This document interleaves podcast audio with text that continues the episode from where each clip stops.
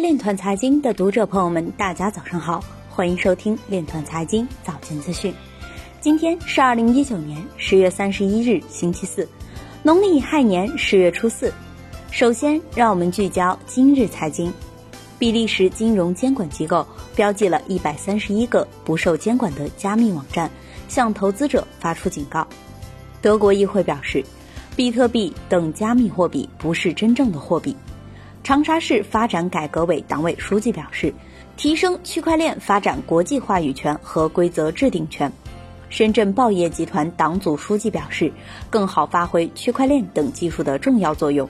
澳新银行研究中心报告显示，Libra 可能是人民币的竞争对手。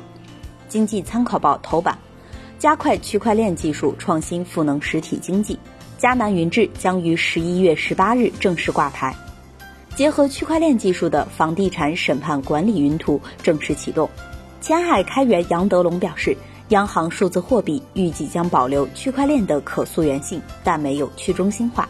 国家技术转移东部中心总裁表示，数字经济是依托区块链等构筑的高质量发展的经济形态。今日财经就到这里，下面我们来聊一聊关于区块链的那些事儿。据《二十一世纪经济报道》，当前外资银行在中国境内的区块链技术应用，主要集中在跨境贸易融资与供应链金融领域，尚未延伸至跨境支付、数字票据、发债等领域。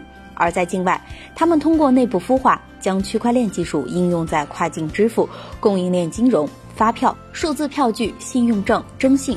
汽车债券、ABS、加密数字货币、发债等领域，这背后折射出中国与欧美国家在区块链技术研发应用方面的侧重点截然不同。以上就是今天链团财经早间资讯的全部内容，感谢您的关注与支持，祝您生活愉快，我们明天再见。